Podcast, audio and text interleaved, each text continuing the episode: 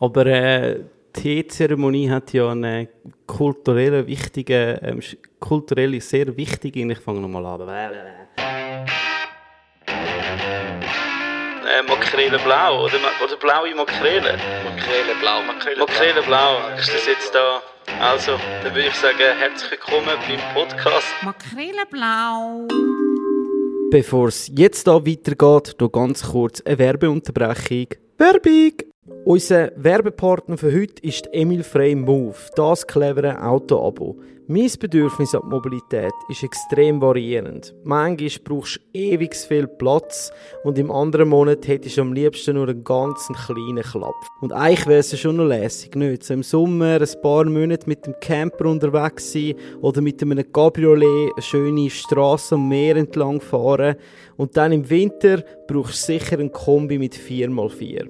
Ihr seht, ein Auto-Abo ist vor allem eins, flexibel. Und das Beste, drrr, hebt euch fest, all inklusiv. Das heißt, keine Servicekosten, keine Versicherung, keine Verkehrsabgaben, nada. Und zum Schluss noch ein Argument, das mich selber wirklich auch betrifft. Du hast dir vielleicht schon lange mal wollen, ein Elektroauto anschaffen.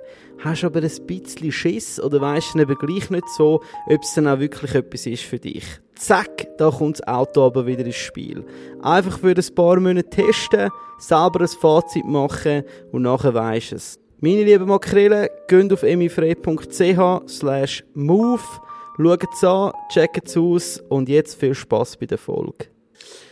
Ist es ist chinesischer Tee? Ist aus China, genau. Und ja, ich denke, es gibt verschiedene Länder, die hochwertigste Tee machen, also Taiwan ebenfalls. Äh, grandiose Sachen und ich habe eigentlich ich habe sehr vieles gern. Ich bin jetzt nicht so äh, eingeschränkt. Ich, so, ich habe auch schon Puer äh, gelegentlich getrunken. Jetzt ist er gerade leer, aber ähm, das habe ich auch gern.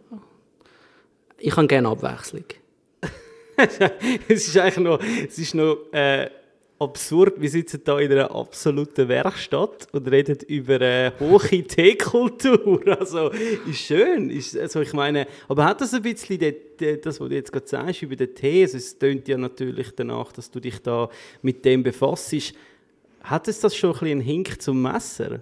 Wenn jetzt du anfängst von Tee philosophieren? Also, wahrscheinlich schon, aber unbewusst. Wahrscheinlich eher einfach,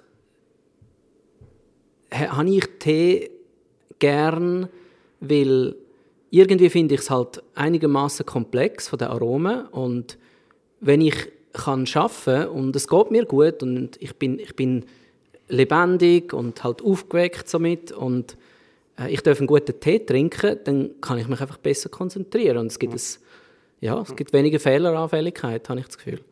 Okay, interessant. Und bei, bei dem, was du ja schaffst, also wir können es jetzt ja auflösen, wir sitzen da bei Marco Guldimann mitten in der Werkstatt rein, wo er normalerweise äh, um sehr scharfe Gegenstände herumarbeitet. Da ist Konzentration wahrscheinlich schon noch recht wichtig, oder? Nehme ich mal an.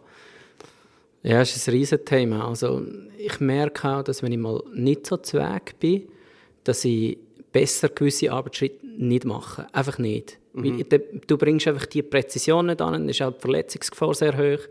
Und dann, dann lohne ich es einmal. Dann mache ich andere Sachen. Es gibt immer etwas zu tun. Also, mhm. Du kennst das aus der Küche. Es gibt nie nichts zu tun. Ja, ja apropos Küche. Also, ich, ich habe mich versucht, ein bisschen über dich schlau zu machen. Und du bist eigentlich ein gelernter Koch. Oder? Und da habe ich mich gefragt, what the fuck, also ich finde ja Messer eigentlich schon eine recht geile Sache, aber wie kommst du davon, vom selber Schneiden zum Schneidwerk herstellen? Wie ist das, wie ist das entstanden? Ja, ich denke, über Durchhaltewillen, über ja, einfach Hartnäckigkeit und einfach das Interesse an, am Handwerk. Mich, mich hat einfach das Werkzeug schon immer fasziniert und ich habe aber schon immer gerne mit den Händen gearbeitet. Also, das ist auch wahrscheinlich ein von den Gründen, warum dass ich Koch geworden bin, weil das ja ein absoluter Handwerksberuf ist. Und mhm. ich habe schon immer gerne gegessen und ich habe einfach wahrscheinlich gesagt, hey, weißt du was, wenn ich gut unterwegs bin im Leben, musst du immer irgendwie können etwas Gutes zu essen machen und dann geht es dir gut, weil grundsätzlich Essen ist Medizin und mhm. Und dann äh, ist schon mal die beste Basis eigentlich, um können irgendetwas erleben und Aber das, das ist ja also es, es ist, ja, es ist auch ein Handwerk, oder? Kochen ist auch ein Handwerk, aber ich will mich jetzt nicht anstellen, um zu sagen, ich beherrsche ein Handwerk Kochen, ich kann jetzt ein Messer schmieden. Also weißt, wie, wie startet man den Prozess? Bist du mal irgendwie reisen und hast irgendwie irgendwo ähm, Messerkunst kennengelernt oder, oder weißt, wo, wo ist der Funke gesprungen? Ich meine, bis man das erreicht, was du jetzt da hast, da, also da muss man ja, das sind, das sind ja extrem viele Stufen, nehme ich mal an, oder? Ja, es war eine rechte Odyssee, gewesen. also der Weg war brutal steinig. Gewesen. Und ich habe mich aber davon nicht wirklich abhalten lassen. Ich habe immer gesagt, hey, weißt, das muss doch irgendwie gehen. Es kann doch nicht sein, dass jetzt das nur wegen dem nicht klappt. Was muss ich machen, damit ich das irgendwie kann lösen kann? Oder was wäre die Lösung dazu? Und, aber ich glaube, was du wirklich willst wissen, ist wahrscheinlich ja, was hat es denn gebraucht, dass ich dort komme, dass ich überhaupt eben das Interesse aufbauen kann. Und ich denke, alles, was man gemacht hat im Leben, führt zu irgendetwas. Das heißt also, im Kindesalter irgendwie Lego spielen, mit Holz etwas bauen. Ich habe Modellflüger gebaut, Dampfmaschinen gebaut, viel Bogenarmbrust. Alles, was du eigentlich dir kannst vorstellen, was man selber so baut halt. ähm, und das hat mir irgendwie halt geholfen, um mit der Hand zu arbeiten, um können halt mit Werkzeug umgehen, um so ein bisschen einfach nicht ähm, ja, zum vielleicht einfach versucht, eine Lösung zu finden für ein Problem und, und halt so vorwärts kommt. Und vielleicht hat das dort angefangen, so ein Schlüsselmoment war sicher gewesen, dass ich ja, wir haben irgendwie einfach im Keller unten haben wir so eine Werkstatt gehabt, also einfach eine Werkbank, dann jetzt eine Ständerbohrmaschine gehabt, Schraubenzieher, mhm. äh, Meißel, ein bisschen Holz und so und äh, dort habe ich meine, meine Modellflüge gemacht und es hat auch ein Stück irgendwie alten Stahl gehabt und ich habe das mal beim Grillieren als Bub mal ins Glut gehabt und habe gemerkt, hey, da passiert etwas, das wird glühig, hey, das ist ja mega. Was kann ich denn machen, dass es eben zum Beispiel Form annehmen dass es zu einem Messer wird. Und das eine hat dann noch das andere ergeben, das sicher mal beim ersten Mal nicht funktioniert. Mhm. also wie alt reden wir jetzt da? Also du redest jetzt von Kindesalter. Also hast du mhm. schon als, als Bub schon dein erste Messer angefangen wollen schleifen, oder? Also nein, ich habe weder äh, die Maschine noch gehabt, noch eben irgendwie die Fertigkeiten, sondern ich bin einfach in Kontakt gekommen mit einem Jagdmesser, zum Beispiel vom Vater, den er äh, hatte, als er damals in der Jungwacht war. Und dort hat man so ein, äh, so ein äh, Outdoor-Jagdmesser mit irgendwie so Ledergriff, so ein bisschen, mhm. das, was man halt damals so ein bisschen hatte. Und das habe ich immer eigentlich ähm, faszinierend gefunden, ähm, die Schärfe und das, das äh, ist dann nicht verloren gegangen im Kochberuf, wo ich dann halt wirklich gesehen habe, dass es höchst grosse Unterschiede gibt was die Qualität anbelangt. Mhm.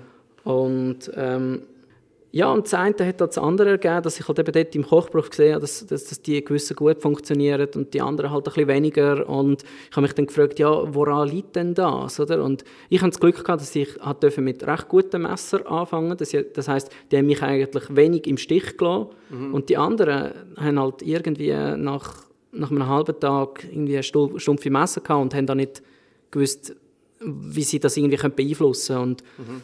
ja, und dann ist mal, habe ich mal Kochlehre fertig gehabt und das ist dann nachher weitergegangen, habe die Hotelfachschule gemacht und ich habe schon dann eigentlich immer wieder etwas gemacht mit Stahl und habe zuerst irgendwie angefangen mit Klappmesser und habe dann wie gemerkt, hey, weißt du, was das Equipment, das du brauchst, um wirklich sauberst Klappmesser zu machen. Dort musst du auf den Tausendstel Millimeter können arbeiten. Mhm, äh, das hat gefehlt. Und dann habe ich halt irgendwie angefangen mit einem Bandschleifer und einem Stück Stahl und es hat natürlich katastrophal geschnitten, katastrophal ausgesehen und mhm. eben, wie gesagt, nicht funktioniert. Aber das war der Grund, warum dass ich mich dann auf die Suche nach einer Lösung gemacht habe, wie es nicht funktioniert hat. Äh, eben, das, das klingt jetzt natürlich äh, nach einer sehr romantischen Entwicklung, oder wenn wir wissen, das gibt ja, wie du vorher gesagt hast, sicher auch Steine, die einem in Weg geleitet mhm. werden. Und ich meine, das ist ja schon auch etwas. Also klar, autodidaktisch kann man viel erreichen. Aber ich hätte jetzt mal gesagt, du wirst wahrscheinlich irgendjemanden haben, der dir das gezeigt hat. Oder bist du selber in einer Schule? Hast du da noch irgendwie äh, die Materie? Also wie, wie, wie, lernt man das denn konkret nachher, das Messer machen? Machen. Ich habe mal äh, fünf Tage mit einem anderen Messerschmied, habe ich mal äh, auch so in einem Kursverhältnis, wo ich schon ein bisschen etwas gewusst habe, aber ich habe es noch nicht so wirklich äh, im Detail erfüllt und, und äh, das Damastschmieden noch nicht wirklich, äh, hat nicht immer geklappt und ich wollte wissen, hey, woran liegt es denn genau?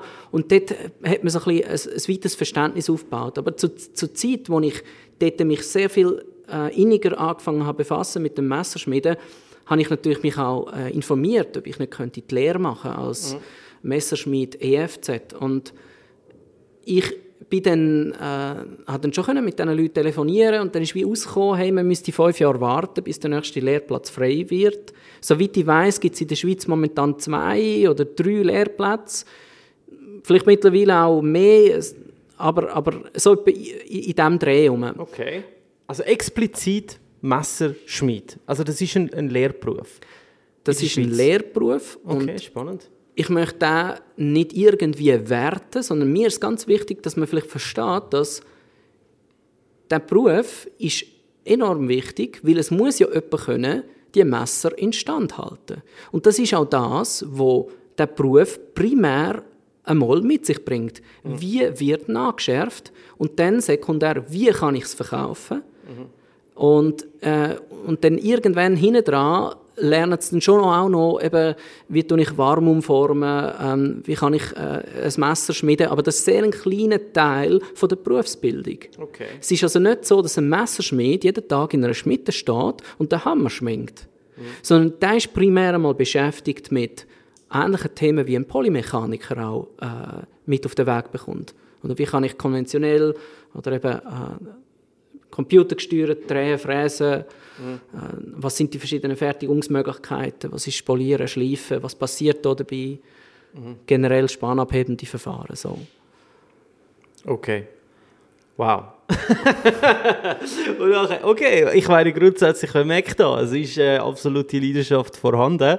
Ich glaube, das muss man auch haben, um können so ein Produkt wie du hast, wenn ich jetzt gerade vor mir gesehen, schön neu schon in der Holzscheide rein, ähm, dass man so eine Präzision mitbringt, dann muss man einfach auch ein bisschen ein Nerd sein. Oder? Das kann man schon sagen. Oder? Man muss sich etwas mega hingeben und ich glaube, das ist auch etwas, wo in unserem Zeitalter so ein bisschen verloren geht, oder? dass man eben, weißt, so wirklich so sich auch etwas hingeben kann. Oder? Dieses Ding ist jetzt das perfekte Messer. Oder? Also die Leute, die dir zu, zu dir kommen als, als Kunden, die kommen mit dem, äh, mit dem Bedürfnis, sie wollen so einen Best Body forever. Oder? Ich meine, das tut man sich anschaffen, das ist eine Investition und das hat man nachher über Ewigkeiten. Oder das Paar dagegen ist natürlich irgendwo in den Laden gehen, ein äh, Gestandsmesser kaufen, also kannst du vielleicht nachher mehr dazu erzählen, was es da für einen Unterschied gibt. Aber das sind natürlich Messer, die sind einfach gemacht so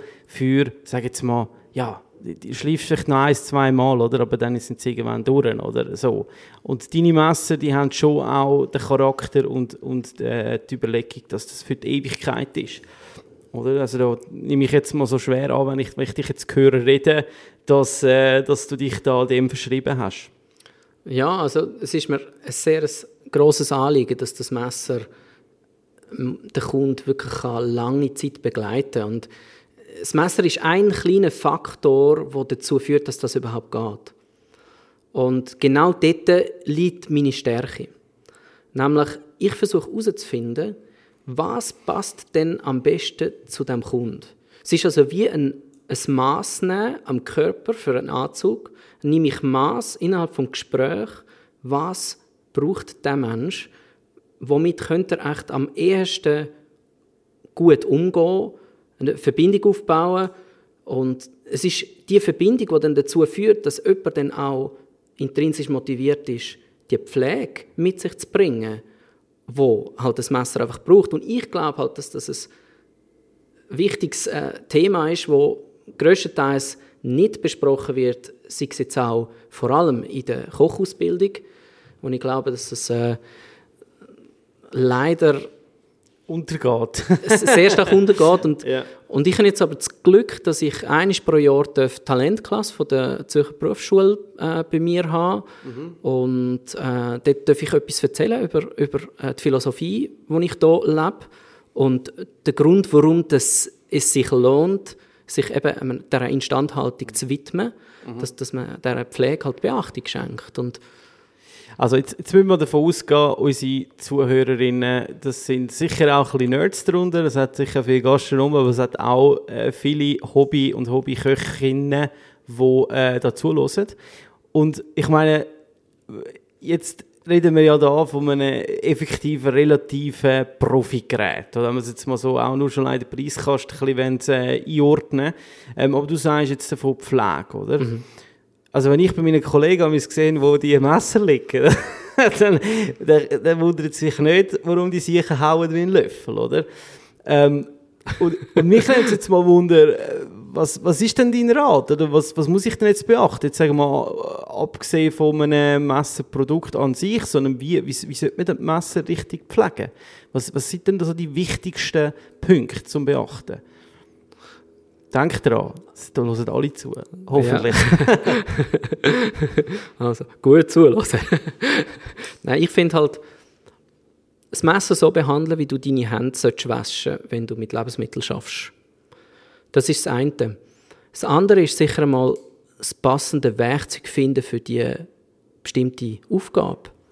Weil nur dann kannst du wirklich effektiv sein mit dem Werkzeug. Und eben zu wissen, ein Feeling zu haben für hey, äh, was will ich jetzt genau machen, was brauche ich jetzt genau dazu, äh, habe ich die richtige Arbeitshöhe, das richtige Licht, äh, gewackelt das Brett nicht, dort fängt es so an. Und nachher, wenn du, gehst, wenn du eigentlich fertig geschafft hast, dann sollst du eigentlich das Messer waschen, trocknen, das ist das eine, und dann das andere ist dann nachher auch wieder das Nachschärfen. Mit oder ohne Seife? Äh, so wie du deine Hände wäschst. Okay. Weil ich finde es ich zum, zum Beispiel merkwürdig, wenn ich ab und an wieder mal ein fremdes Messer im Haus habe zum Nachschärfen, was ja nicht meine Kerntätigkeit ist, aber ich auch von Herzen gerne mache, ähm, dass wenn der Griff stinkt. Und okay. ähm, das ist meistens der Fall, weil die Griffe so aufgebaut sind mit diesen Nieten auf der Seite und dann hat es da die Holzschalen, mhm. Griffschalenkonstruktion. Ja. Und dann hat man recht viel Spaltmaß zwischen Stahl, wo in der Mitte liegt, wo man entweder sieht oder nicht, weil es gibt auch Steckkerlkonstruktion. Und wenn das einfach nicht super verbaut ist, dann hat man dort sehr viel Spaltmaß, wo sich Mikroorganismen sehr gerne dort ablagern, wo man seltenst gut ankommt mit einem Bürsteli. Ja, okay. Und dann hat man dort halt einfach dann äh, Geruchsentwicklung über mikrobiellen Zerfall zickelt dann alle zu ihrem Messer zum schmecken. Dann schmeckt wirklich mal den Griff. Ich finde es schlimm manchmal. Ich habe jetzt noch nie mit Messer geschmeckt. Aber ich, ich, jetzt, ich würde jetzt von mir aus behaupten, ich, ich habe saure Messer. Und, aber eben, das sind jetzt ja auch, äh, kommt ein bisschen auf den Griff drauf an, nehme ich mal an. Oder? Ich meine, die meisten, oder viele haben ja auch so Kunststoffgriffe, die ja wirklich unbedingt geschallt sind. Also ich nehme an, da ist wahrscheinlich weniger ein Problem, oder? Ja, ich denke, auch der darf wahrscheinlich ab und an noch mal einiges besser geputzt werden. Mhm. Und das ist auch wieder eine Stärke von meinen Produkten, die ich würde sagen, weil ich lege wirklich grossen Wert darauf, dass die einzelnen Materialien übergangsfrei miteinander verbunden werden, spaltmassfrei äh, und äh, aber eben auch meine Sensibilisierung bei dem Übergabegespräch oder beim Beratungsgespräch soll einen Teil dazu beitragen, dass äh, der Kunde auch wirklich äh, die die, die Pflege kann, kann leben kann. Mhm. Was haltest du von so Messerblöcken? Ja, also wenn man die, also jetzt in Bezug auf Pflege, meinst oder? Ja, oder, einfach auch von der Aufbewahrung, sage ich mal, oder? Kann man machen. Ich denke, es kommt sehr darauf an, wie er aufgebaut ist. Ich finde es zum Beispiel cool, wenn man das Messer an der Wand an einer Holzmagnetliste mhm. kann positionieren kann, weil dann siehst es du, du kannst es immer nehmen, ohne dass du irgendwie drohst, Schneiden zu beschädigen. Mhm. Wichtig ist einfach auch, dass man weiß, wie man es anlegt, wie man es wegnimmt. Und ähm, ich finde es zum Beispiel auch cool, wenn man weiß, eben, dass äh, je nachdem, welche, welche Hölzer und äh, Messersorten man verwendet, dass eben dann, äh, wie man da das Ganze auch pflegt. Oder dass zum mhm. Beispiel, wenn, wenn du zum Beispiel mit Kohlenstoffstahl Messer schaffst und die auf eine unbehandelte Holzfläche leist und das Messer ist noch leicht feucht, dann interagiert das mit der Gerbsäure vom Holz und es wird schwarz. Mhm. mhm. Okay. Und das kann man zum Beispiel verhindern, indem man, ja, es gibt diverse Tricks, aber ja. Ja, ich finde immer, übrigens recht äh, schwierig sind da die Messenblöcke, wo sowieso Kunststoffstiftchen drin sind. Ja. Und du hast vorher gesagt, bezüglich Stinken, ich kann mir gut vorstellen, dass die Dinger wahrscheinlich grässlich müffeln, oder? Weil ich meine eben, das Messer ist noch ein bisschen feucht, oder was? Dann du steckst es immer dort rein und das, das kannst du nicht richtig putzen, oder so. Also ich weiß nicht, ist das so ein... Also ich, ich denke, die, grösste Fehleranfälligkeit liegt wirklich dort, das Messer nicht genug sauber gewaschen zu haben. Oder? Ich, eigentlich, oder, ich weiß nicht, ob, noch ein, ob das noch ein Thema ist, GHP. Äh, zur Zeit, als ich die Lehre gemacht habe, ist das ein grosses Thema im Bereich eben, Hygiene. in die ganze Hygienekette zum Einhalten und so weiter, oder? Und dafür gehört ja eigentlich die Pflege der Utensilien dazu. Und ich habe, ich jetzt irgendwie das Gefühl, ja, man legt sehr, sehr grosse Werte auf Oberfläche, auf Pfanne, auf Rühr, äh, Werkzeug. Aber das, was man eigentlich dann mehrere Stunden pro Tag vielleicht in der Hand hat und vielleicht nachher eben mit der gleichen Hand irgendeinen Salat macht, dann ist das einfach unnötige Kreuzkontamination, die einfach vielleicht beim einen zu Bauch führt, die einfach verhinderbar ist. Wo ich finde, hey, look, das ist ein Punkt, wo, wo du einfach solltest beachten, weil du hast auch eine Verpflichtung gegenüber einem Gast, ihn gesund zu halten, oder? Ja klar, in der Gastronomie äh, ist es nochmal ein anderes Thema, oder? Ich meine, dort sind wahrscheinlich sogar Holzgriffe, ich weiß nicht, ist es, äh, äh, sind die zugelassen? Weil Holzbretter, Schneiderbretter, kommen wir nachher noch dazu, die sind ja mit Sicherheit nicht zugelassen, oder? In der Gastronomie, oder? Da musst du, glaube ich, Kunststoffbretter nehmen. Aber beim Holzgriff, das wisst ihr jetzt nicht. Also vielleicht hat es geändert, aber vielleicht noch zu einem wichtigen Punkt, den du vorher noch gesagt hast, und zwar, du hast gesagt, das sind ja absolute Profi-Werkzeuge. Und mir ist es mega wichtig, äh, euch wissen zu lassen, dass ich Messer mache für alle, die gerne mit guten Werkzeugen arbeiten wollen. Und das ist nicht abhängig davon, ob ihr eine Kochlehre gemacht habt oder sonst irgendeine Berufsausbildung im Bereich Gastronomie, sondern mir ist wichtig, dass wir die Liebe zum, zum guten Essen teilen, zum Zubereiten, zum Geniessen. Ja, das ist dann auch. Ich, ich habe natürlich auch schon Kontakt gehabt zu, äh, sage jetzt einmal, Hobbyköchinnen, die extreme Ausstattung haben, ab was auch Messer angeht. Aber sie schneidet dann eben gleich am liebsten mit dem kleinen Schnitzer, weißt mit dem äh, Victorinox Schnitzerli oder so. Und dann frage ich so, hey, du hast so tolle Messer, wieso, wieso, wieso nimmst du die nicht, oder? Ja, ich traue mich nicht, oder, ah, das, die sind eher am, am äh, ich weiß auch nicht, weißt, es ist so ein bisschen, ah, das ist schon nochmal, also das sehe ich halt schon auch immer wieder, oder? So grosse Messer überfordern oft mal, äh, sage jetzt einmal, Kochbegeisterte die oder? Was ich jetzt so ein bisschen mitbekomme. Ähm, ich sehe eher das hier als Problem, weißt? Jetzt mal nicht, nicht, nicht durch den Preis oder was auch immer, sondern wirklich auch so ein bisschen der Respekt vor dem grossen Messer. Hey, das ist ein mega schöner Punkt, den du jetzt hier aufmachst, weil wenn ich ja erkenne, dass jetzt mein Kunde eben eigentlich lieber mit kleinen Messern arbeitet, dann ist es nicht meine Aufgabe, sie umzuerziehen und dass sie nachher eigentlich mit einem riesen 30 cm Messer müssen arbeiten müssen, sondern ich will sie dort abholen, wo sie sind. Ich will versuchen herauszufinden, wie viel getrauen sie sich, vorwärts äh, zu laufen, in eine, in eine vielleicht ein bisschen sinnvollere Richtung. Und, und so trifft man sich dann. Das ist genau das Maßnehmen, was ich meine. Oder Ich, du machst auch kleine Messer. ich, ich, ich liebe kleine Messer. Ich Okay. finde find zum Beispiel so ähm, kleine, also normalerweise Santoku hat etwa so 190 mm Klingenlänge scharf. Ja. Und ich glaube jetzt zum Beispiel für daheim, so für, ich würde mal sagen, 70 Prozent der Arbeiten, die man daheim macht, irgendwelche Zwiebeln schneiden oder Knoblauch, Frühlingszwiebeln, ähm, mal einen Herdöpfel oder so, Sellerie, einfach kleinere, kleinere Gemüse, nicht allzu grosse Sellerie meine ich jetzt, dann, dann langt doch irgendwie ein 160er Santoku, einfach genug hoch, damit man nicht mit den Knödeln äh, muss auf dem Brett auftreffen, damit man eben nicht irgendwie muss den Griff so heben, dass er eigentlich über das Schnittbrett rausragt und immer alles immer auf die Füße geht, sondern dass man im Zentrum vom Brett kann arbeiten kann. Gemütlich, genau und mit Freude. Ja. Du hast jetzt das, den Begriff Santoku gesagt, dass ob jetzt da alle wissen, was das ist. Wobei, man muss schon sagen, also, eben, wenn man es mal so ein bisschen zurückbrechen kann, ich habe das Gefühl, so vor 15 Jahren hat das angefangen, dass so die japanischen Messer, oder? Also die japanischen Formen von Messer, die Stahl, die sie nutzen, die Machart und so weiter, das ist so zu uns übergeschwappt. Oder vorher haben wir unsere traditionellen Gemüsemesser gehabt, oder? Äh, wo, wo äh, alles recht und gut, oder? Aber jetzt sind die Santoku gekommen, das ist eine, eine spezielle Form von einem Messer, oder? Ähm, ich werde das natürlich dann auch wieder ähm, in den Shownotes euch das zeigen, wie das aussieht. Aber das sind schon dann so ein bisschen, ähm, das sind eher neuere Sachen, oder? Also das gibt es noch nicht so lange jetzt bei uns. Also das ist mir jetzt so aufgefallen, also als ich in der Lehre war, haben wir jetzt noch kein Santoku-Messer äh, rumstehen gehabt. Also ich denke, wir haben halt einfach Hybride gehabt. Also eben so die westlichen, mm, mittelgroßen bis kleinen Gemüsemesser, mhm. die einfach noch knapp genug hoch sind, dass du mit den Knödeln nicht eben auf dem Brett rum, ähm, äh, gestrichen hast. Äh, das hat es schon gegeben. Und Santoku ist halt über, über äh, Marketing, über, über äh, eine Art Modeerscheinung dann gross geworden. Aber mhm. wichtig dort ist eigentlich so ein bisschen zu wissen, es hat dort ein, ein universaleres Messer gegeben, wo irgendwie einem den Zugang ermöglicht, eben viele Sachen ein einigermaßen gut zu machen. Es ist nicht wahnsinnig spezialisiert. Es ist auch nicht aus meiner Sicht, soviel ich weiß, nicht ein Messer, wo ein Japaner will sagen, hey, weißt du was, das ist das beste Messer. Das mhm. gibt es erstens mal nicht. Äh, und zweitens, ein, ein, ein, eher traditioneller Japaner, je nachdem, was für eine Küche das er macht, der sagt vielleicht, hey, weißt du was, ich finde im Fall, dass Steba viel näher ist an einem perfekten Messer als ein Santoku. Mhm.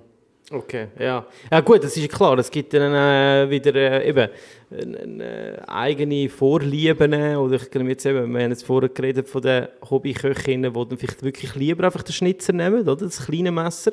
Ähm, und ich bin auch der Meinung, also ich meine, ich, kann, ich arbeite eigentlich mit vier Messern, oder ich habe mhm. ein Sägemesser, also ein Brotmesser, so ein bisschen in dem Stil. Äh, ich habe ein Santoku-Messer, das eigentlich so mein Allrounder ist. Ähm, und dann habe ich noch ein, ein bisschen längeres, ähm, spitziges für Fleisch, oder? So ein bisschen Fleisch, Fisch. So. Genau, so in die Richtung, aber auch ein japanisches. Und dann noch ein kleines Messer. Ja, und ich muss auch sagen, manchmal, wenn ich mal das kleine Messer in der Hand habe, also das ist dann wirklich so 10 cm Klinge, dann schnibbel ich mit dem sich alles, weißt? Es ist wie so, es funktioniert bei mich auch gut. Die Kontrolle von der Klinge ist halt einfach einiges größer, umso kürzer das Klingen ist, oder? Und dann macht es für mich schon Sinn, dass solche nicht so geübte ähm, ähm, Menschen dann eher zu einem kürzeren Messer greifen, oder? Und, und, und ja, ich finde ich einfach noch spannend. Aber auch diese die Produkte, oder, können ja toll sein, oder? Auch die kurzen Messer, oder? Wie dort ist es genau das Gleiche. Ich habe bei dir auf der Seite gelesen, dass du schreibst, ähm, dass es viel gefährlicher ist, mit einem stumpfen Messer zu schneiden, als mit einem scharfen, oder? Das verstehen viele auch nicht, oder? Die denken, hey, was, äh, stimmt ja gar nicht. Aber vielleicht kannst du das mal schnell erklären. Was, was, was ist da der Hintergrund von dieser Aussage? Ich komme mega gerne auf den Punkt zurück. Du hast noch etwas anderes Interessantes gesagt, und, und zwar, ich würde das gerne noch ergänzen, und zwar hast du gesagt, dass, dass ähm, ein kleinere Messer höhere Kontrolle eigentlich bietet. Ist das, ist das das, was du gesagt hast? So, das, das habe ich noch schnell so beim Drive-By noch schnell rauslassen, ja. Ich, würde jetzt sagen, dass Kontrolle nicht abhängig ist vom, von der Messergröße, sondern von hey, was hast du für eine Aufgabe und wie willst du die erledigen und dementsprechend das Werkzeug auswählst. Weil zum Beispiel, du, du Du hast ja auch nicht irgendwie eine Schlitzschraube mit einem Kreuzschraubenzieher eindrehen. Irgendwie würde es wahrscheinlich schon Alles gehen. schon gesehen. Alles eben. schon gesehen. Aber eben, die Frage ist, welche Philosophie willst du in dein Leben integrieren? Zum Beispiel finde ich jetzt ganz spannend, in, in Japan sagt man ja, hey, ich mache dir ein Werkzeug, damit du dich in deiner Meisterlichkeit kannst fortbilden Und da im Westen machen wir Werkzeuge, es muss es einfach jeder irgendwie können brauchen und es muss irgendwie einfach dazu führen, dass wir wenig Warenrücklauf haben, dass wir irgendwie noch genug Marge drauf haben. Das ist der Gedanke. Mhm. Und ich, ich identifiziere mich halt sehr gern mit, mit dem japanischen ähm, von dem her, obwohl ich noch nie entdeckt bin. Ich habe einfach Sachen gelesen und mhm. äh, gefunden, hey, weißt du, das stimmt für mich, das macht Sinn.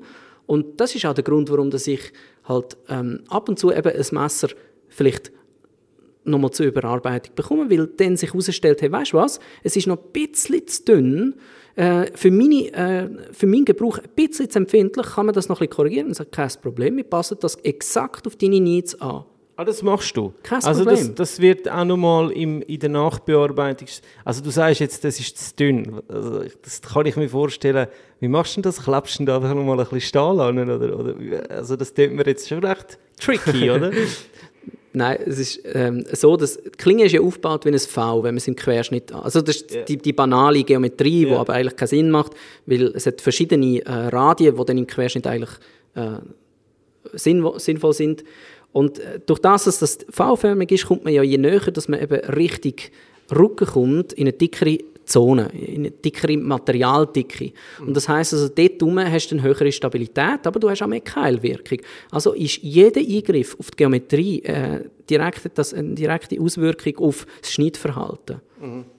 Okay. Ähm, okay, Und du hast jetzt noch gefragt, eben, ähm, wegen, wegen dem scharfen Messer. Komm, gib mir die schnell, gib mir die Frage, die Antwort noch schnell. Warum, warum ist ein Stumpfmesser gefährlicher als ein scharfes Messer? Wenn du ein scharfes Messer platzierst, dann ist es so scharf, dass dort, wo du es platziert hast, auch wird schneiden. Das heißt also, du hast eine gewisse Zuverlässigkeit. Wenn du ein stumpfes Messer hast, brauchst du mehr Kraft. Und die Kraft, die verbraucht dir die Kontrolle, die du eigentlich brauchtest. Und das Messer, wenn du das dort anhebst, wird vielleicht nicht genau an dem Ort schneiden, wo du das erwartest. Weswegen, es ist nicht zuverlässig genug. Weswegen die Verletzungsgefahr steigt. Ja, also ich meine, wenn man natürlich dann mal im Finger reinfährt, dann fährt es natürlich schneller im Finger rein, umso schärfer das ist. Aber, wie du gesagt hast, du brauchst weniger Kraft. Das heißt, du hast einfach grundsätzlich schon mal äh, weniger, ähm, sage jetzt mal, Verfehlungsquoten, oder? Wie du wirklich dann leicht schneidest. Das ist auch noch etwas Lustiges. Viele, das sehe ich oftmals, viele schneiden dann nicht, sondern sie drucken. Oder? Also wenn ich sehe, wenn die Leute die am äh, Rüebli schneiden, ähm, dann, dann drucken sie das Messer durch das Rüebli durch. Es wird nicht geschnitten. Oder ein Schnittlauch. Das Schnittlauch ist für mich das beste Beispiel. Ich, ich tue mir immer mega schwer, wenn ich ein Rezept schreibe mit Schnittlauch. Ich wollte eigentlich sagen, ihn fein schneiden, oder? Nicht hacken. Oder? Aber dann fangen da, schneiden das riesen Stift, oder wie das einfach nicht verstehen, oder? Aber da siehst es du eben, wenn du den Schnittlauch schneidest, ist es etwas komplett anderes, als wenn du einen Schnittlauch hackst, oder? Und ich glaube, das ist eben auch noch so ein Faktor, oder? Bei einem scharfen Messer, dort kannst du mehr wirklich schneiden. Du musst schneiden, oder? Also die Bewegung von vorwärts, rückwärts, oder nur vorwärts, oder nur rückwärts, ist ganz etwas anderes, als was ich amigs erlebe. Und das ist das Erdrücken von, von diversen Zutaten. Hey, ja, also auch wieder ein super, super cooler Punkt, den du da aufmachst. Ich denke, äh, speziell beim Schnittlauch macht äh, ein sehr scharfes Messer brutal viel Sinn, weil wenn du die Zellstruktur vom Schnittlauch einfach zerquetschst, läuft dir der Saft aus. Und das heißt, je größer die Oberfläche ist von dem Schnittgut, desto schneller oxidiert es und das fängt an zu stinken. Und du hast nachher eigentlich die ganzen Aromen, die du eigentlich möchtest in deinem Teller haben, auf deinem Schnittbrett verteilt, wo nachher auch stinkt.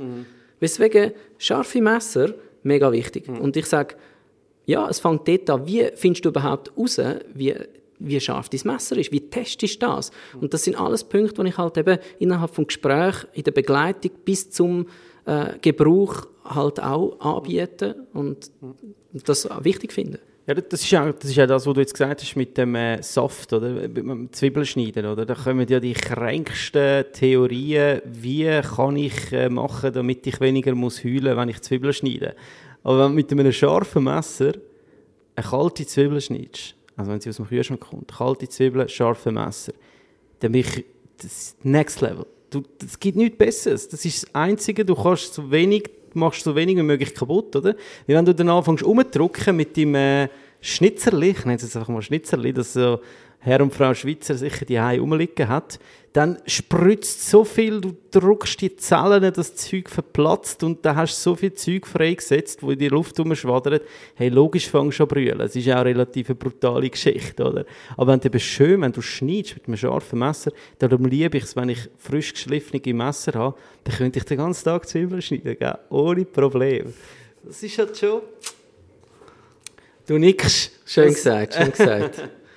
ja, ich kann dem absolut beipflichten und ja, ich denke, es kommt, kommt natürlich auch noch mal auf die Zwiebeln drauf an. Ich würde jetzt mal sagen, so eine Tropea-Zwiebel macht viel weniger weh als irgendeine so eine typische Migros-Zwiebel. eine Ja, weisse. klar, gut, das ist natürlich klar. Eben. Und ich, ich sage mal, kühlen, finde ich, ist jetzt auch noch so etwas, wo amigs hilft. Oder wie einfach, im kühlen Zustand einfach alles ein bisschen kompakter ist. Das ist jetzt einfach meine, vielleicht ist das jetzt auch wieder ein bisschen Humbug, aber grundsätzlich ein scharfes Messer. Oder? Genau. Und jetzt noch etwas ganz Spannendes. Du hast vorhin, wir schieben das immer den Ballen hin und her. und, und, und wichtiger als, also nein, nein, das Messer ist natürlich wichtiger. Der User ist natürlich noch wichtiger, aber dann kommt natürlich sofort die Unterlage, oder auf was schneide ich. Was ist denn so etwas, wenn jetzt du mit, mit deinen Kunden ein Gespräch führst? Was, was ist denn die perfekte Schneidunterlage? Fürs Messer jetzt einmal oder für die Langlebigkeit vom Messer? Also ich, ich habe kein Problem mit diesen Kunststoffbrettern, die man in der Gastro braucht. Und äh, mi- mir ist es einfach jetzt zum Beispiel wichtig, also es ist natürlich schon so, dass je härter das der Kunststoff ist, desto problematischer ist es für, problematischer ist es für die Standzeit der Klinge. Und sonst eigentlich für daheim finde ich es sehr cool, wenn man zwei, drei Holzbretter hat, wo man halt auch wieder eben nur rohe Sachen schneidet auf dem einen Brett und dann auf dem anderen Brett halt einfach nur das Kochte oder nur das Brot oder dann halt irgendwie, äh, dass man weiß, was man wo macht, einfach um sich selber ein bisschen schützen vor irgendwelchen Gesundheitsgefahren. Aber da gibt es eigentlich schon auch so, wenn ich teilweise so durch, durch den, sag jetzt mal, Jelmoli oder Globus durchlaufe, was da, da angeboten wird, da Schneidbretter. Also, äh, da kannst du jetzt also ganz so gut auf deiner Motorhaube deine Zwiebeln schneiden, nicht? Hey, ich habe ich hab nicht so den Überblick, ich Ey, weiss nicht, aber von Glas zu Ja. irgendwelchem, äh, Katastrophe. irgendwelchem NASA-Material, ich weiß doch auch nicht was. Also ich, ich, das ist crazy, nicht? Also da müssen sich die Leute auch nicht fragen, warum ihre Messer nach drei Tagen, abgesehen mal von der Qualität vom Messer, dann stumpf sind, oder? Also, Genau. Und, und was mir auch noch in den Sinn kommt, ist, dass man muss sich einfach immer bewusst sein, mit dem, was man sich umgibt in der Küche, mit dem tut man auch im mikroskopischen Anteil halt das Zeug schaffst ins Essen. Das heißt also, wenn du auf einem Kunststoffbrett schaffst und dort umschneidest, dann hast du Kunststoffteile in deinem Essen rein. Ja.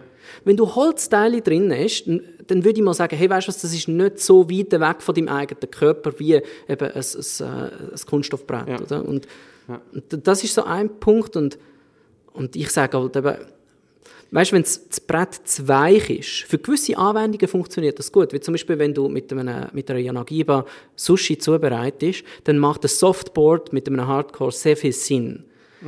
Aber das macht keinen Sinn, wenn du deinen Sellerie dort drauf willst, in Julienne schneiden äh, Du kommst einfach nie nachher. Du hast, Stockst fast ein bisschen, oder? Richtig. Ja. Und darum gibt es auch die äh, äh, Messerliebhaber, die sagen, hey, weißt du was, Bambus funktioniert für mich tiptop, ist super hart, ist nicht das Beste für die Schneidhaltigkeit, aber weißt du was, ich kann ja nachschärfen. Und mir ist es viel wichtiger, dass ich Kontrolle habe, dass ich nicht zu tief eben nicht ins Me im, Messer, äh, im Brett stecken bleibe mit dem Messer.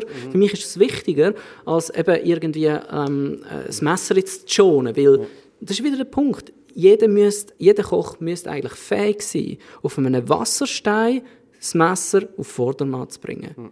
Welcher Koch ab Lehr kann das? Es, gibt kein, es gibt keinen Unterrichtspunkt Messerpflege. Ja, ja. Gibt es nicht. Aber es gibt, glaube ich, für Köche und Köchinnen meist, oder ich weiß gar nicht sogar, laut LGAV hast du das Recht, glaube ich, deine Messe glaub, einmal im Jahr zum Schleifen geben. Wobei ich hatte dann eben auch mal so eine äh, äh, Geschichte erlebt, ich habe mal in einem Restaurant geschafft und dann hat das... Äh, das ist eine, ein bisschen größere Unternehmung dahinter gestanden. Und die haben dann das sozusagen uns Mitarbeiter ähm, organisiert. Dann ist so ein Typ gekommen, hat die Messer abgeholt. Ich gedacht, ja geil, oder? Alle Messer schön aufs Blech gelegt, mit einem Tüchlein drunter. Gell? Und dann am nächsten Morgen sind die Messer dort gelegen. Und ich so, wow, das ist jetzt mega tief gegangen, oder? Cool. Und dann schaue ich die Siechen an, hey, dann haben die Klingen, das glaubst du nicht, kleine, kleine Zäckchen gehabt.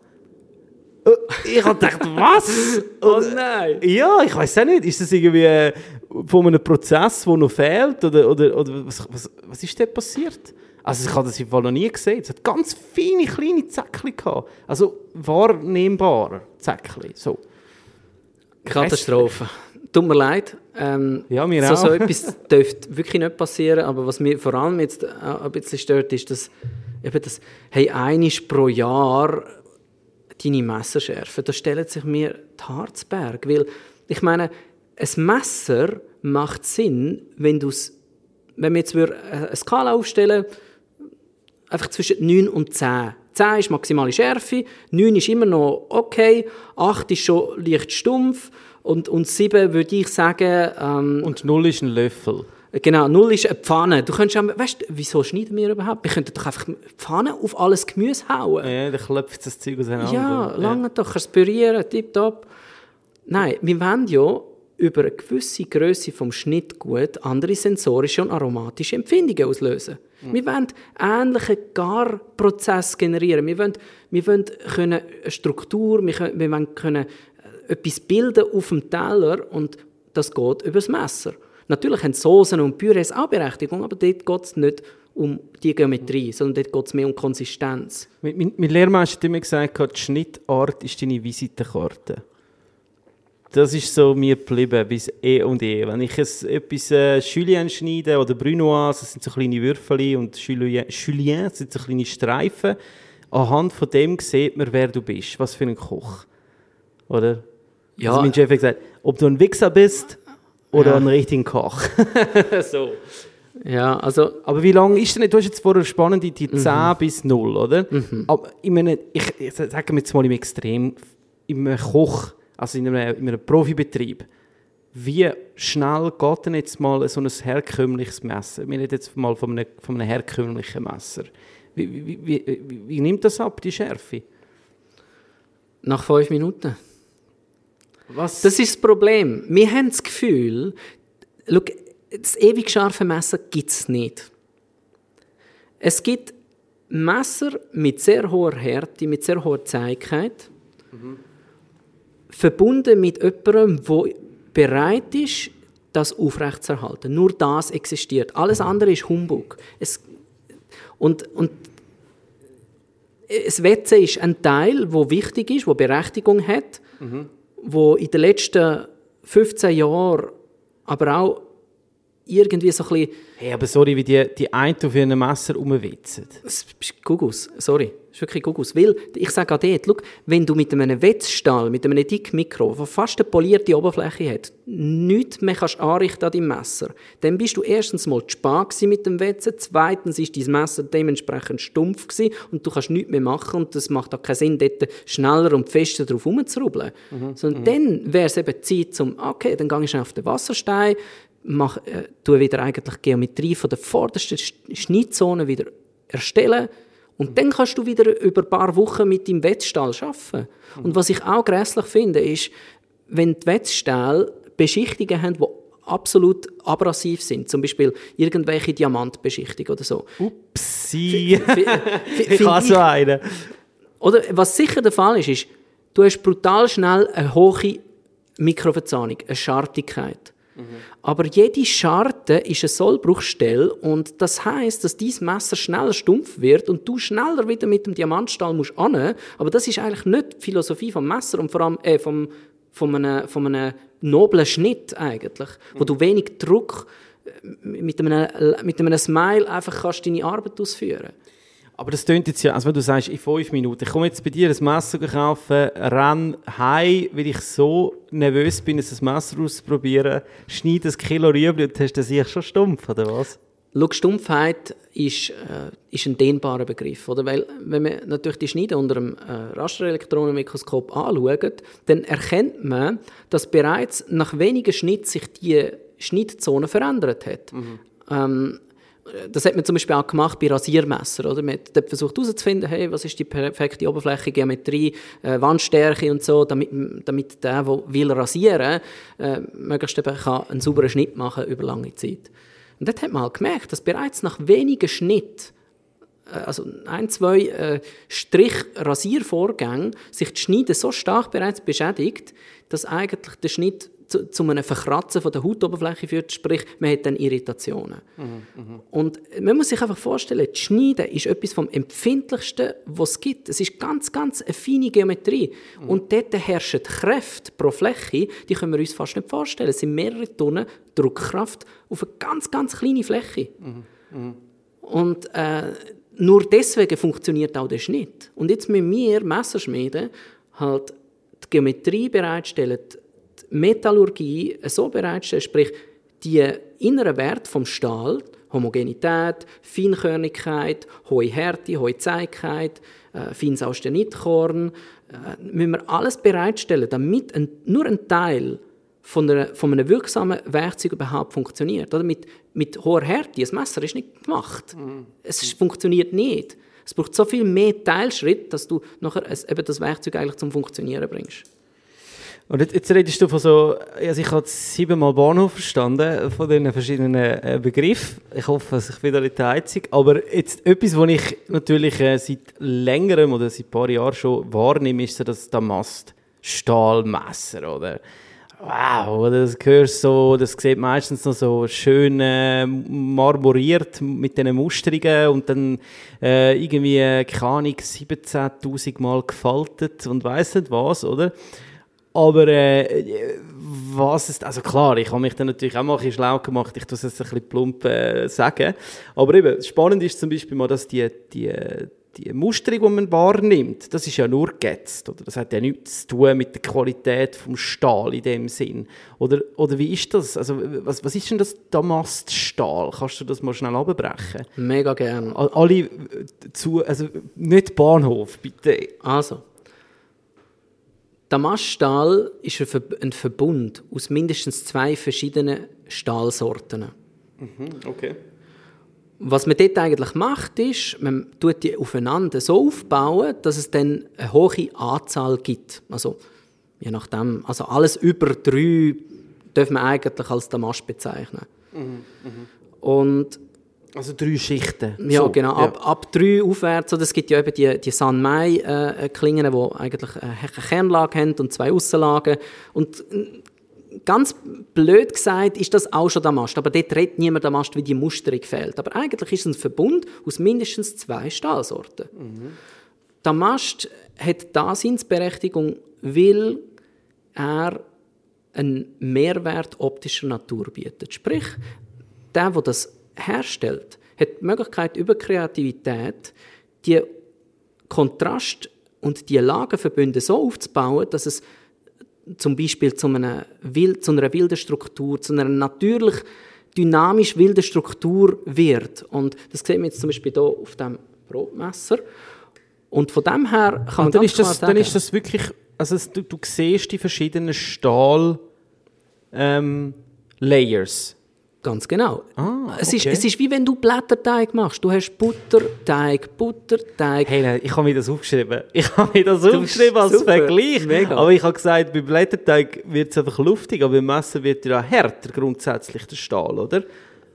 Also, schau, ähm, die Härte, die eigentlich nachher bereitgestellt wird, damit es scharf kann, also länger, längere Zeit kann scharf bleiben, die, die ist in einem separaten Prozess. Aber es ist natürlich schon so, dass wenn man schmieden dann äh, ist das Material meistens härter als im weichglühten Zustand. Aber das ist nur so am Rand. Und von dem her, der Mast ist die Möglichkeit, um den künstlerischen Aspekt von einer Klinge irgendwie zu erhöhen, weil ich sage, ein Messer darf durchaus auch Kunstgegenstand sein und trotzdem benutzt werden. Also jetzt bei diesen ich tue das natürlich, das Foto, das, das sieht man natürlich dann auch. Also da sehe ich jetzt wirklich so ganz viele wirre, wunderschöne Musterungen. Ähm, ähnelt sich ein bisschen an einer eine Landkarte, wo man so ein bisschen auch die Berge, tut man ja immer so ein bisschen mit so Layers zeigen, oder? Mhm. Also da sehe ich jetzt einfach, das, das, das sind wirklich jetzt verschiedene Schichten, die da im Vorschein kommen, sozusagen. Und unter einem genau. Mikroskop genau. würdest du jetzt auch da ganz feine, leichte ab, also so wie soll ich sagen, ähm, Höhe und Tiefe Höhe und Tiefe gesehen, oder?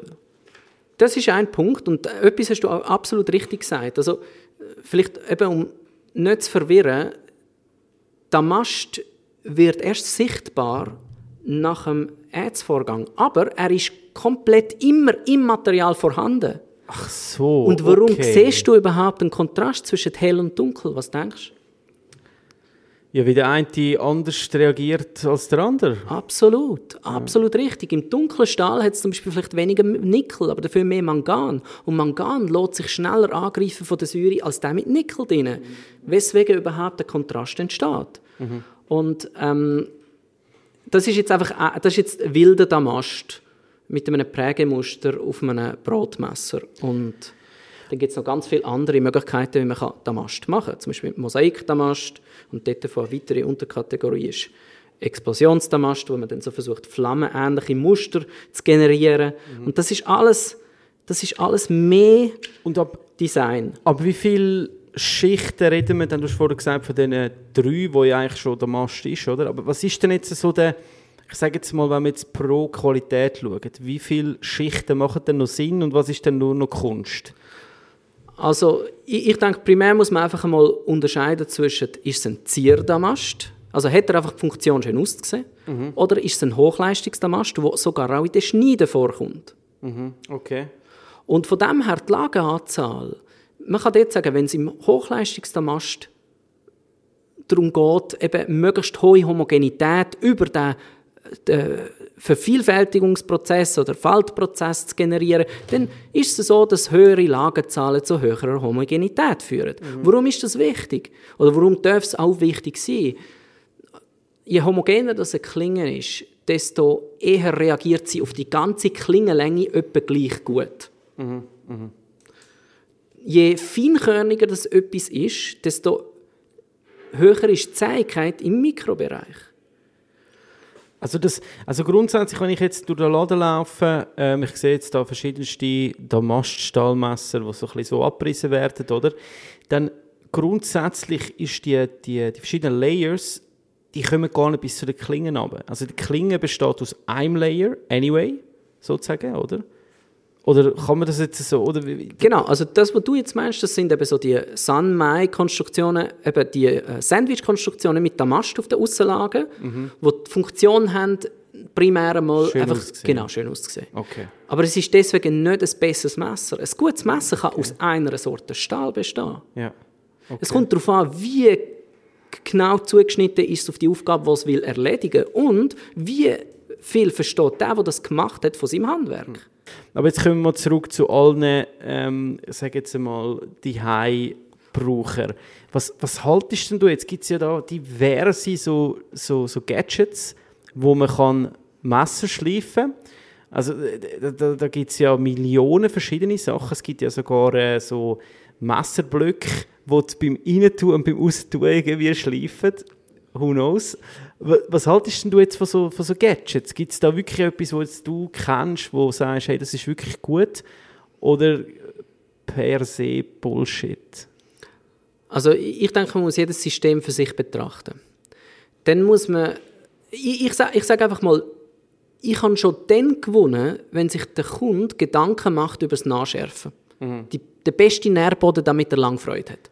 Und dass er sich das Messer so schnell wie möglich zur Sau macht, dass er wieder zu dir muss kommen. Eben nicht. Deswegen bei mir bekommt er kein irgendwie äh, äh, den Tipp, da irgendwie eine Maschine zu kaufen, wo er sich das Messer möglichst schnell abschleift, sondern äh, ich, ich produziere so Abziehstäbe, die auf der einen Seite ein Diamantschleifmittel haben und der Träger ist äh, Nussbaumholz und auf der anderen Seite hat es ein Stück Leder, das mit Diamantpulver imprägniert ist. Und jetzt ist beides hat einen dezent abrasiven Charakter, sprich, es geht eben nicht darum, dass du dieses Messer möglichst schnell durch abschleifen, sondern es braucht halt deswegen, weil es halt nicht so schnell Abtrag gibt, relativ äh, ausgeprägte Übungsphase, bis du es anbringst, dass es wieder Rasiermesser scharf ist. Aber der Vorteil ist, wenn du es mal hast, wenn du mal die Bewegung hast auf dem Abziehstab, wo eben nicht rund ist, sondern flach, dann hast du extrem lange Freude am Messer. Du hast sehr gute Standzeit. Du, hast, du pendelst eben eigentlich zwischen diesen 90-95-prozentiger Maximalschärfe. Und das ist mein Ziel. Und Also ich versuche jetzt mal nur mal, das ein bisschen ganz schnell noch zusammenzufassen, über alle jetzt, wo wirklich das Thema Messen ist extrem, ist, ist ähnlich wie Pfannen, oder? Wo auch äh, viele Produkte im März sind, viele Mythen und viele äh, ja, No-Gos, die man machen kann. Also ich denke mal beim Messen, wenn ich das so rausgehört habe, wirklich mega wichtig ist, dass Pflege, also zum Beispiel jetzt auch beim Waschen, dass man es wäscht, wäscht wie seine Hand, nicht in Geschirrspülmaschinen rein. Ich weiss, da stellt sich gerade die Haare auf, aber es gibt wahrscheinlich mega viele, die ihre Messer in die Geschirr reinrühren, oder? Ähm, dann, dass man es halt doch ab und zu mal abzieht, das Messer, eben auf einem Abziehstahl, wenn jetzt einfach mal äh, lieber auf einem Abziehstahl als gar nichts, oder? Das kann man auch so festhalten. Und dann doch halt einfach mal nach einem Jahr oder jetzt, ich sage jetzt mal für die die äh, dann mal doch sein Messer bringt zum Schleifen und dann geht es wieder so im Prozess. Und vom Aufbewahren her, denke ich, macht es am, meisten Sinn, glaube ich, was ich so rausgehört habe, ist etwas Freistehendes, Magnetisches, wo Klingen eigentlich am wenigsten beansprucht. Ist das so mal äh, nur mal grob abgebrochen? Ja, das hast du super gemacht und äh, ich hoffe, bist mir nicht böse, wenn ich noch etwas ergänzen Darf ich? ja, sicher, bitte, ähm, bitte. Genau, also zum Beispiel alles, was nicht allzu hart ist an, an, Messer, eben so, zum Beispiel Victorinox, Güde, mhm. Dreizack, mhm. ähm, alles eigentlich unterhalb von 61 Rockwell, könnt ihr super gut mit dem Wetzstab die Schnittkante, die vorderste Braue wieder aufstellen und in Angriffsrichtung ausrichten, damit wieder geschnitten kann werden. Mhm, mh. Für alle Stahlsorten härter als 61 Rockwell, um das mal einfach dort mal eine Linie zu ziehen, empfinde ich es als nicht sinnvoll, mit einem Wetzstab zu arbeiten, weil einerseits eben die Härte von dem Messer so hoch ist, dass du gar nicht mehr ausrichtest. Es ist also gar nicht irgendwie die, die, die duktile vorderste Schnittkante vorhanden, sondern man hat eine feste Geometrie. Und entweder muss man sie aufbauen mit einem Schleifmittel mhm. oder eben man tut es abziehen mit einem Leder oder irgendwie so, dass man, dass man dort kann entgegenwirken kann, dass äh, die Stumpfheit weggeht. Sehr harte Messer mit einem eben, Schleifmittel, wie zum Beispiel mit dem Abziehstab, Leder und äh, Diamond Lapping Film, wenn ich es anbiete, mhm. oder einem Wasserschleifstein und alle anderen Messer, die weich sind, mit einem Wetzstab. Ist absolut okay. Genau. Cool. Und eben die Schneidbrettchen, schauen, dass das Zeug hebt. Was ich auch immer wieder gesehen oder? Äh, einfach mal die Schneidbrettchen auf, sind meistens noch durchgebogen, oder? Wie sie schon so alt sind wirklich immer etwas Nasses, einen nassen Lumpen darunter legen, dass es auch wirklich fest ist. Weil dort passieren auch mega viele Sachen, wo man sich nachher eben schneidet, oder? Da kommt es nicht aufs Messer drauf an, sondern dann ist man wirklich einfach irgendwie in das Schneidbrett voll getrappt. Ähm, und, äh, und eben, ein, ein tolles Holzbrett spricht wahrscheinlich nicht dagegen, ein Kunststoffbrett führt, es, ich rede jetzt wirklich für, die Messerbeanspruchung, ähm, äh, ist das okay, oder? Kommt eben darauf an, welcher Kunststoff, das, was du ja gesehen ja. hast, bei Mielmoli und so, ja. das ist auch alles Kunststoff, aber eben das Sehr Problem hart, ist, ja. ist viel zu hart, ja. ja. Okay. Und eben nochmal, das, woraus Schnittbrot besteht, schaffst du auch automatisch mikroskopische Anteile in dein, Mess, in dein Essen, weswegen frag dich, was für dich gut ist, was mhm. dir gut tut. Mhm. Hey, vielen Dank, Marco. Es war äh, extrem informativ.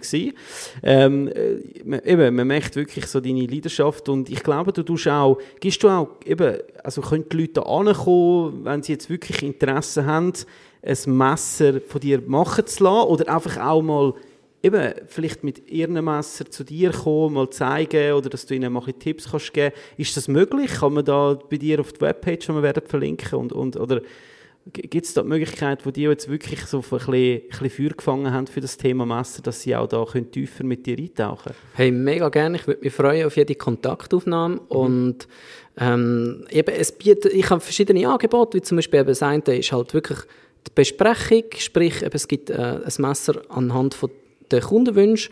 Dann gibt es auch die Möglichkeit, dass man innerhalb von einem Schmiedeerlebnis bei mir das Messer vom Kunden zusammen gestaltet fertigt.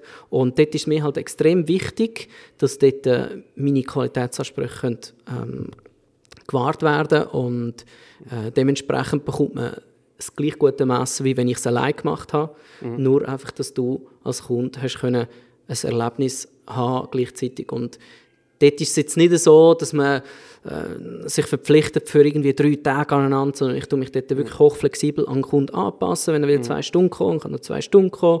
Wenn er alle Wochen mal irgendwie einen halben Tag will kommen, dann soll das so sein. Er darf aber auch drei Tage aneinander kommen. Das ist extrem eigentlich auf, äh, angepasst auf den Wunsch äh, vom Kunden. Krilleblau. Also grundsätzlich, es ist Messe ganz klar ein sehr ich kann es doch sagen, ein nerdiges Thema, ähm, aber ich, eben, ich hoffe, dass gleich jetzt auch viele ein bisschen können, ähm, Wissen und Inspiration sammeln für das Thema. Ähm, vielen Dank, Marco, dass du dir Zeit genommen hast. Ich schlendere nachher mal noch durch deine äh, Hall of Fame von deinen Messer und schaue mal, vielleicht fehlt das ein oder andere nachher. Du siehst, wie die haben nur noch um Tomaten schneiden, gell? Nein, wirklich, mega lässig. Ich danke dir ähm, und denke daran, abonniert den wunderschönen Podcast für noch mehr so tolle Menschen. Und äh, ja, danke fürs Zuhören. Bis zum nächsten Mal. Danke vielmals, Sandro.